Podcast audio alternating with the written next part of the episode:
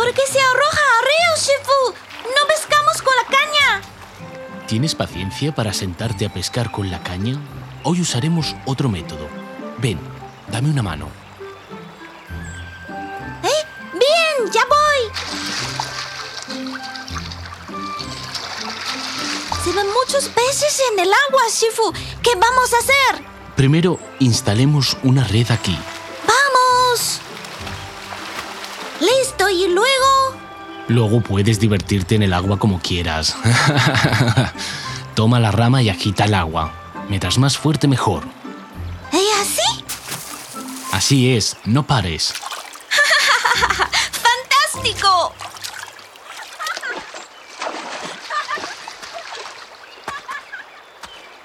Muchos peces entrampados en la red. ¿Por qué se puede capturar tantos peces al agitar el agua, Shifu? Cuando se perturba la corriente y se agita el barro del fondo, los peces perciben una amenaza, pero no pueden orientarse. Huyen espantados en todas direcciones. Es probable que se reúnan en el lugar más estrecho del río, así que caen en la red.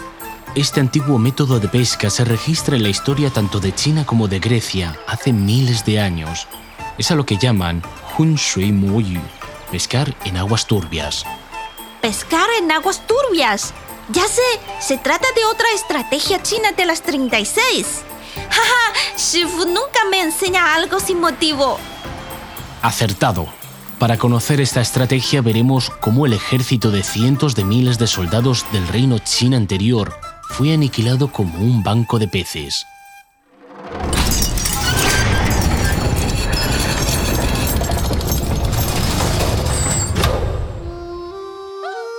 Su Majestad.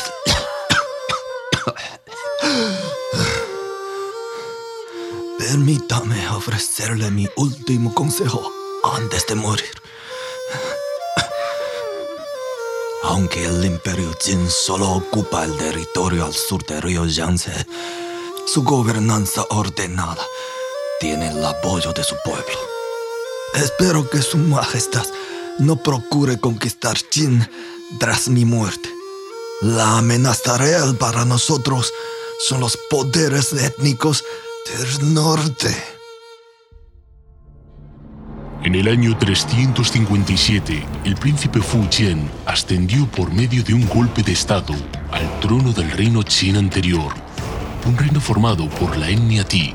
Confió a Wan Mong de la etnia mayoritaria de China Han un importante puesto para asistirle en su reinado.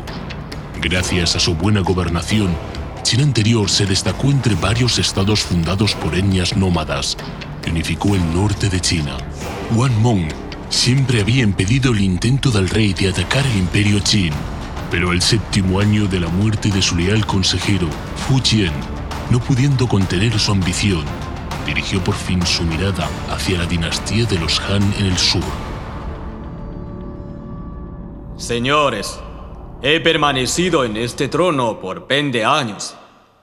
Ahora que hemos sometido casi todas las fuerzas del norte, solo queda Qin fuera de nuestro dominio. Según mis cálculos, podemos movilizar unos 970 mil hombres para la guerra. Estoy dispuesto a encabezar en persona la expedición al sur. ¿Qué opinan ustedes? No estoy seguro de que sea una buena idea. Siempre me ha preocupado la excesiva ambición de Su Majestad. Su Majestad, en este momento el estado de Qin está estable y su pueblo unido. Cabe mencionar que el imperio del sur está protegido naturalmente por el río Yangtze. Mientras tanto, el ejército de nuestro país se encuentra cansado de luchar tras tantos años de guerras. Además, las etnias que acabamos de conquistar todavía no nos obedecen por completo. No es un buen momento para desencadenar una contienda contra el imperio Qin. ¿La protección del río Yangtze? Tengo tantos guerreros a mi disposición que cuando les mande a arrojar sus fustas en el río, interceptarán el paso del mismo. Su Majestad, recuerde el último consejo de Wang Meng, por favor. Siete años han pasado tras su muerte. Fulong, mi querido hermano menor, dices palabras tan desalentadoras como estas. ¿Con quién puedo hablar sobre la gran causa? Mi decisión está tomada. Basta de discusiones. Tras algunos conflictos de menor escala, las fuerzas de Qin anterior y de Qin se enfrentaron en ambas orillas del río Fei Shui. En un lado, el colosal ejército bajo el mando de Fu Jian, que contaba con 800.000 soldados. En el otro, los 70.000 hombres de Qin. Sin embargo, la mayoría de las legiones de Fu Jian eran reclutadas de los países conquistados y estaban dirigidas por sus propios comandantes de diferentes etnias. Las de Qin estaban compuestas por los combatientes Pei Fu, famosos por su excelente entrenamiento y experiencia en el campo de batalla. Su comandante era Xie Xuan, sobrino del prestigioso primer ministro Xie An. En vísperas de la batalla, Fu Jian subió a una torre para observar a su rival. Vio las tropas de Qin bien equipadas y disciplinadas y confundió los árboles en el monte con soldados enemigos en el crepúsculo. La inquietud se expresó en su cara. Es un ejército poderoso. ¿Quién dice que los Han son débiles?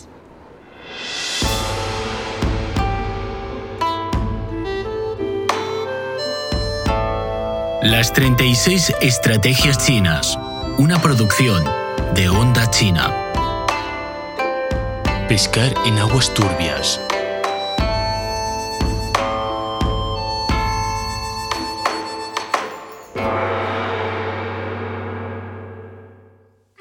Fu Jian envió Chu Xu, funcionario de Qin aprisionado en la resistencia de la invasión de Qin, a persuadir a Xie Xuan para que se rindiera. Al llegar al campamento de las tropas de Qin, Chu informó al comandante de que muchas de las huestes multiétnicas de Fu Jian todavía no habían llegado al campo de batalla, y le aconsejó tomar la iniciativa de agresión antes de que Fu Jian concentrara todas sus fuerzas. Entonces, Xie Xuan diseñó un plan arriesgado. Su Majestad, Xie Xuan me encargó transmitirle una carta. ¿Qué dice? Xie Xuan dice, nuestros ejércitos se enfrentan a través del río, pero nadie quiere ser el primero en cruzarlo para desatar la batalla. Esto es aburrido. ¿Cómo le parece si las tropas de Jin retroceden un poco, dando un espacio para que las nuestras crucen el río y llevamos a cabo una lucha que decida quién es el triunfador? Nuestra fuerza es muy superior al enemigo en número. Siempre que permanezcamos en nuestra posición, seremos invencibles. ¿Por qué apresurarnos a tener una batalla decisiva con ellos? Creo que será una buena oportunidad. Retrocedemos un poco, como lo piden, y los sorprendemos con una acometida de caballería en su media travesía. Así podremos eliminarlos a todos en el río Fei Shui. No obstante, el ejército de casi un millón de soldados de Qin carecía de comunicación y coordinación eficientes. Una vez puesto en movimiento, el repliegue quedaba fuera de control. Las diferentes legiones, no sabiendo la causa del retroceso, se sumieron en un caos. Las personas y los caballos chocaban entre sí. Cuando las tropas de Qin cruzaron el río y empezaron a atacar, no vieron ninguna intercepción organizada por parte de los Qin. Fu Rong hermano del rey, quien intentó estabilizar la formación, fue pisoteado hasta morir por la multitud turbulenta. Mientras tanto, Chu Xu y otros prisioneros en el ejército de Qin utilizaron la ocasión para crear mayor caos. Fu Jian ha muerto. Qin ha sido derrotado. ¡Corran por su propia vida! Volvamos a casa, no perdamos la vida por Qin.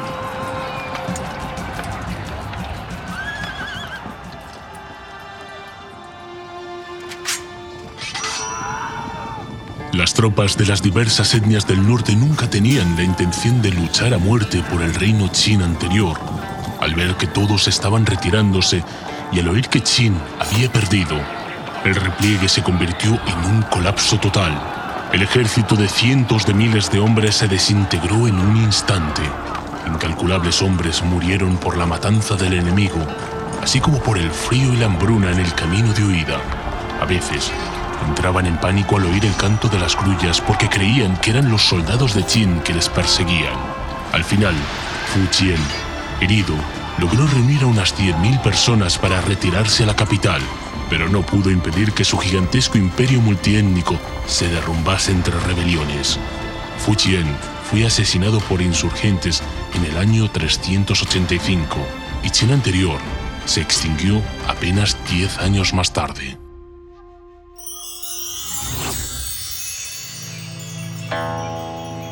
Debido a la derrota de Fu Jian en la batalla de Fei Shui, se formó la división norte-sur del territorio chino durante los siguientes dos siglos.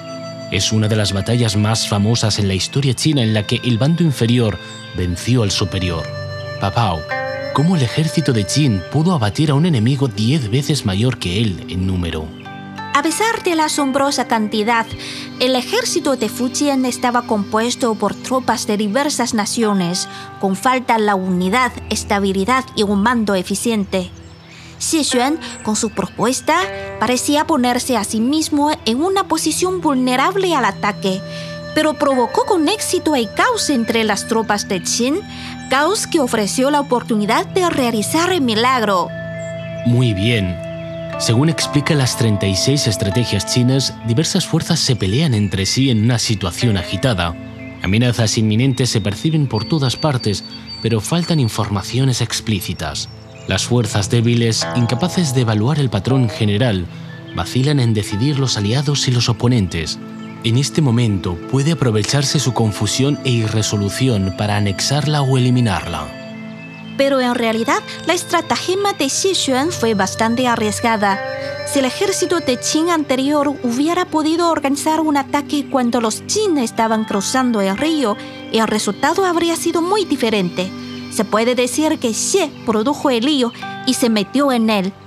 ¿Sabes que en chino la palabra crisis, Wei Ji, está compuesta por dos partes? Wei es peligro y Ji oportunidad. Para los chinos las oportunidades vienen con los riesgos. Esto constituye una de las características más importantes de pescar en aguas turbias. Papao, ¿te has dado cuenta de que Hun Shui Mo Yu es bastante parecida a otra estrategia que hemos mencionado? Oh, ¿de veras? Es Chen Jie saquear una casa en llamas. Ambas proponen obtener beneficios aprovechando el disturbio de adversario. Pues ¿en qué consiste la diferencia? El objetivo de Chen Hutachi es, en muchos casos, tan poderoso que tenemos que esperar que sufra el golpe de ciertas calamidades o disputas internas para intervenir públicamente. Por su parte, Hun Shui Yu destaca el encubrimiento del desorden. La situación caótica es general para todos, incluidos nosotros. En otras palabras, el fuego puede ser o no provocado por el autor del saqueo, pero el agua será revuelta seguramente por la persona que intenta pescar. El reino Qin de periodo de primavera y otoño fue un buen ejemplo. A través de formar alianza con cierto estado, Qin instigó a este y a otros estados a confrontarse entre sí, de manera que se debilitaron mutuamente. Al final, aprovechó la oportunidad para sobresalir en esta época revuelta y unificar China. También hay ejemplos negativos durante la guerra del Golfo, el presidente iraquí Saddam Hussein ordenó atacar Israel con misiles, con miras a comprometer el Estado judío en el conflicto y obtener la simpatía y el apoyo de los países árabes en una guerra expandida. Sin embargo, Israel, presionado por Washington, mantuvo contención, frustrando así la intención de Bagdad para dividir la coalición en su contra. El caos es una escalera, así afirma un personaje de una popular serie de televisión. En las luchas bélicas, políticas, diplomáticas y comerciales, siempre hay gente que sabe maximizar sus intereses utilizando el desorden. Lo siento por estos peces, será nuestra cena.